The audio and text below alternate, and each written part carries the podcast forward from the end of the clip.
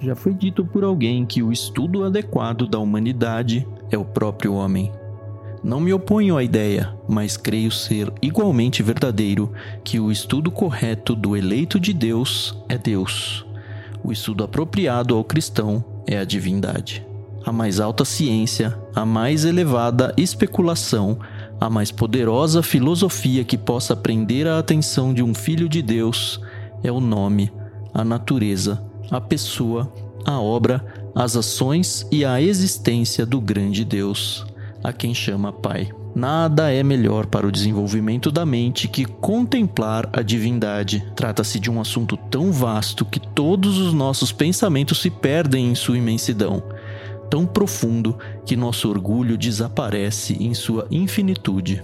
Podemos compreender e aprender muitos outros temas, derivando deles certa satisfação pessoal e pensando enquanto seguimos nosso caminho. Olhe, sou sábio, mas quando chegamos a esta ciência superior e descobrimos que nosso fio de prumo não consegue sondar sua profundidade e nossos olhos de águia não podem ver sua altura, nos afastamos, pensando que o homem vaidoso pode ser sábio, mas não passa de um potro selvagem, exclamando então solenemente: Nasci ontem e nada sei.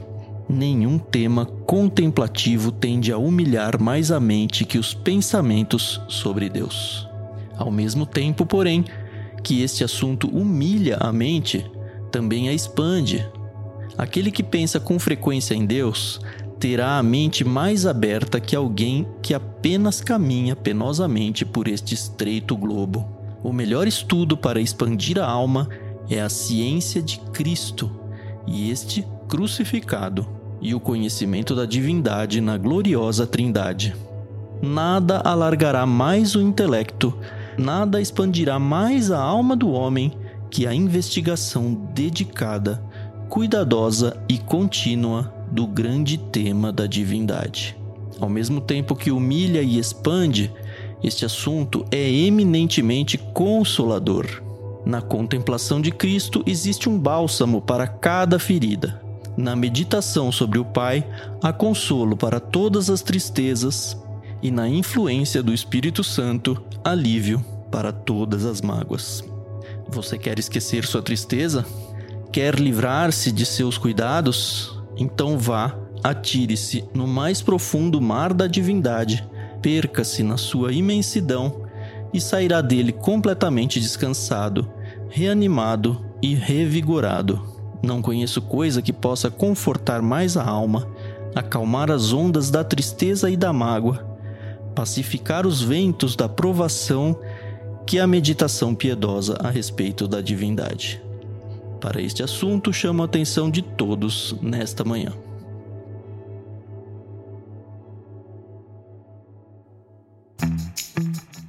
Olá, ouvintes e leitores, sejam bem-vindos ao prefácio do Ictus Podcast.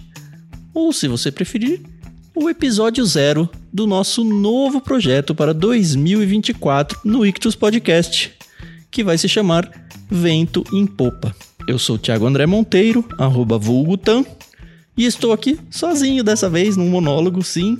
Este novo projeto vai ser um monólogo e qual que é a nossa ideia? é criar uma série onde nós vamos conversar e aprender juntos sobre um determinado livro que vai falar sobre algum assunto da teologia ou algum assunto da cristandade, alguma coisa nesse sentido.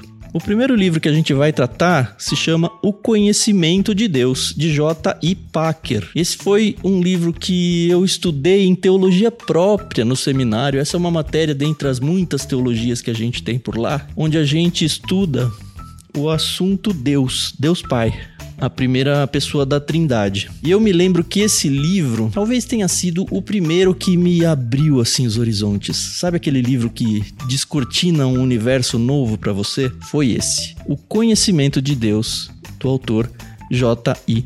Packer. Há muito tempo que eu tô querendo reler esse livro e eu acho que chegou a hora. E não tem jeito melhor de fazer isso do que fazer junto com vocês aqui no Ictus.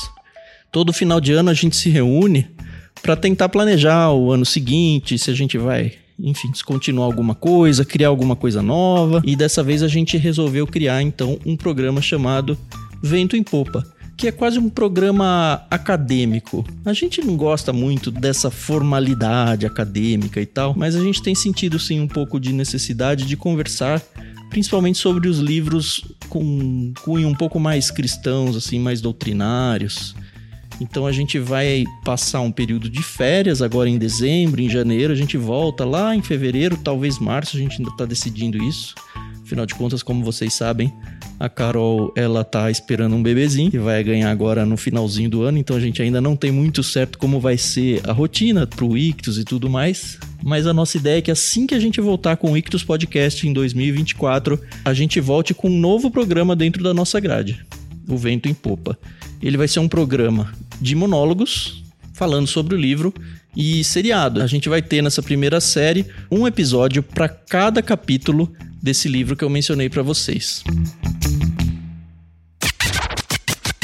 Essa leitura que eu fiz no início do programa, ela aparece logo no capítulo 1 e ela foi feita, de acordo com o autor, há mais de um século por um super pregador chamado Charles Haddon Spurgeon. Talvez esse nome não seja para você lá muito desconhecido. Ele é conhecido e acho que não à toa como o príncipe dos pregadores. A gente deve falar um pouquinho mais sobre ele quando a gente de fato entrar na série do livro O Conhecimento de Deus.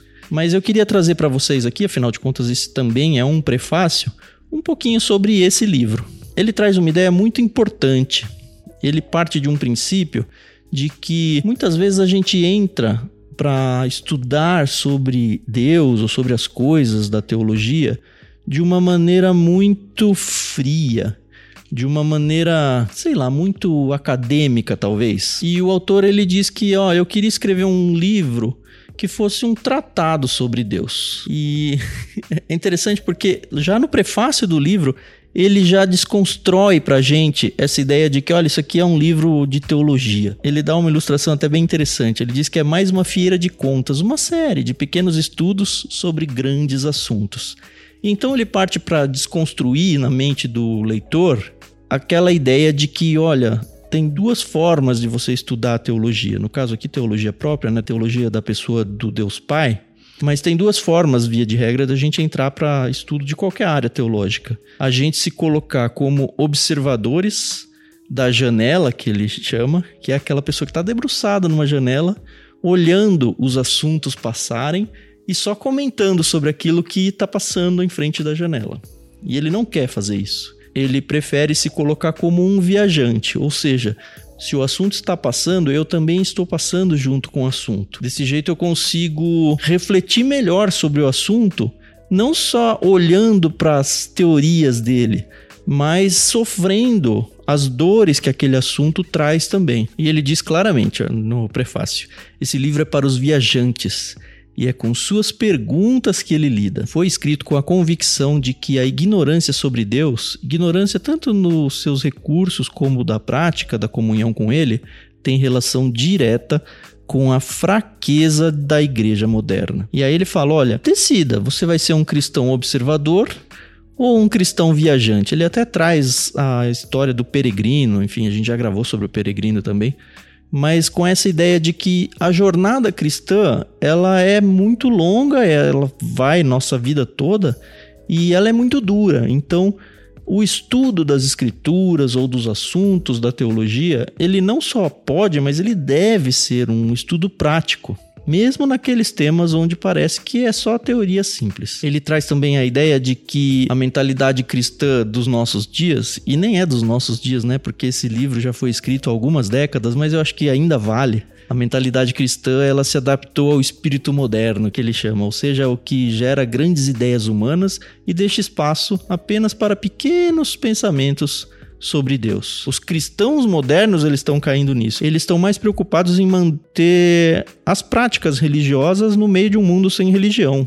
É meio que deixando Deus como uma teoria ou Deus distante, sabe? Não aquela coisa vívida que nós sabemos que precisamos viver. De forma que a mentalidade cristã, infelizmente, vem sendo confundida pelo ceticismo moderno, é o que ele defende aqui a ideia. Com isso acontece uma coisa meio óbvia, né? Coloca a Bíblia num fogo cruzado e aí as bases, muitas bases mesmo. Primeiro começa com algumas coisas mais leves, né? Mas começa a invadir as bases também e fatos fundamentais da fé começam a ser questionados. Deus se encontrou com Israel no Sinai de verdade? Será que Jesus foi um homem muito espiritual só? Será que os milagres do evangelho aconteceram de verdade? O Jesus dos evangelhos, será que não é uma figura imaginária? E assim por diante. Talvez você ouvinte esteja ouvindo esses exemplos e pense, pô, Tan, que absurdo pensar isso. Mas saiba que a realidade de muitas religiões que eram saudáveis há muito pouco tempo, tá? Ou pelo menos o que está na cabeça de pessoas que estão ainda vivendo em igrejas até que saudáveis, às vezes é isso que está na mente das pessoas. Elas começam a colocar em xeque algumas coisas mais superficiais da sua fé, até que essas coisas começam a encontrar fundamentos da fé. E aí acaba meio que escondido até desmontando a fé da pessoa. Sobre essa questão do academicismo versus a vida real, ele menciona o seguinte: olha só. É comum dizer-se hoje em dia que a teologia está mais forte do que nunca, e em termos de especificação acadêmica ou na qualidade e quantidade de livros publicados, isso talvez até seja verdade.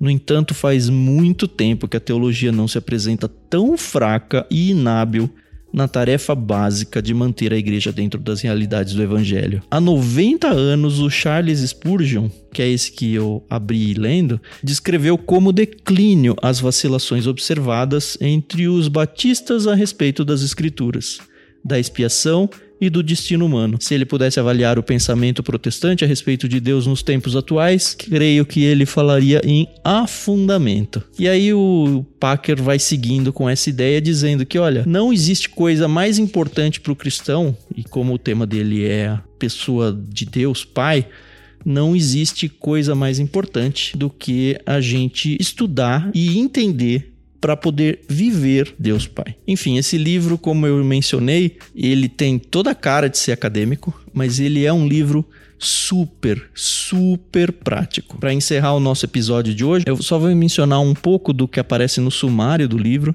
Ele divide ele em três partes. A primeira parte é, conheça o Senhor. Então ele vai passar por tópicos, assim, como se fosse uma teologia sistemática, só que, como eu mencionei, super aplicada à vida. Na parte 2 ele vai falar sobre contemplação a Deus. Então o título dessa parte 2 é Contemple o seu Deus. E aí ele vai passar em assuntos como a imutabilidade de Deus, a majestade, a sabedoria de Deus, a palavra dele sendo a verdade, amor, graça, juízo, ira, enfim, muitos dos seus atributos. E a terceira parte, enfim, se intitula Se Deus é por nós. E aí vai para uma parte muito mais prática. Serão 22 capítulos, se você quiser avançar nesse livro com a gente. Portanto, 22 episódios nessa nova série Vento em Popa. E eu realmente espero que vocês acompanhem com a gente em 2024.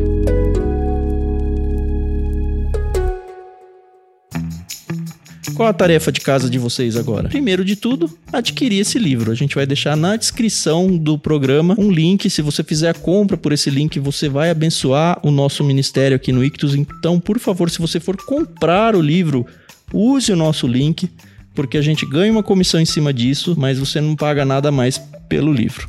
A segunda é ore por esse projeto para que realmente ele ganhe força e ganhe ouvintes. A terceira é divulga esse projeto para outras pessoas, conta para o pessoal da igreja, organiza, sei lá, grupos de estudo.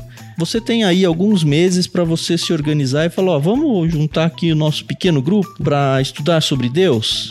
O Tan vai ajudar a gente lá no Ictus e aí então esse conteúdo vai chegar para vocês seriado num primeiro momento 22 episódios sobre o Conhecimento de Deus, de J.I. Packer. E se Deus quiser, isso vai se tornar só a primeira série de muitos outros livros com um cunho um pouco mais teológico que vão abençoar a vida de todos nós. Com isso eu me despeço. Muito obrigado, senhores ouvintes, por estarem aqui com a gente. E até o próximo episódio. Tchau, tchau.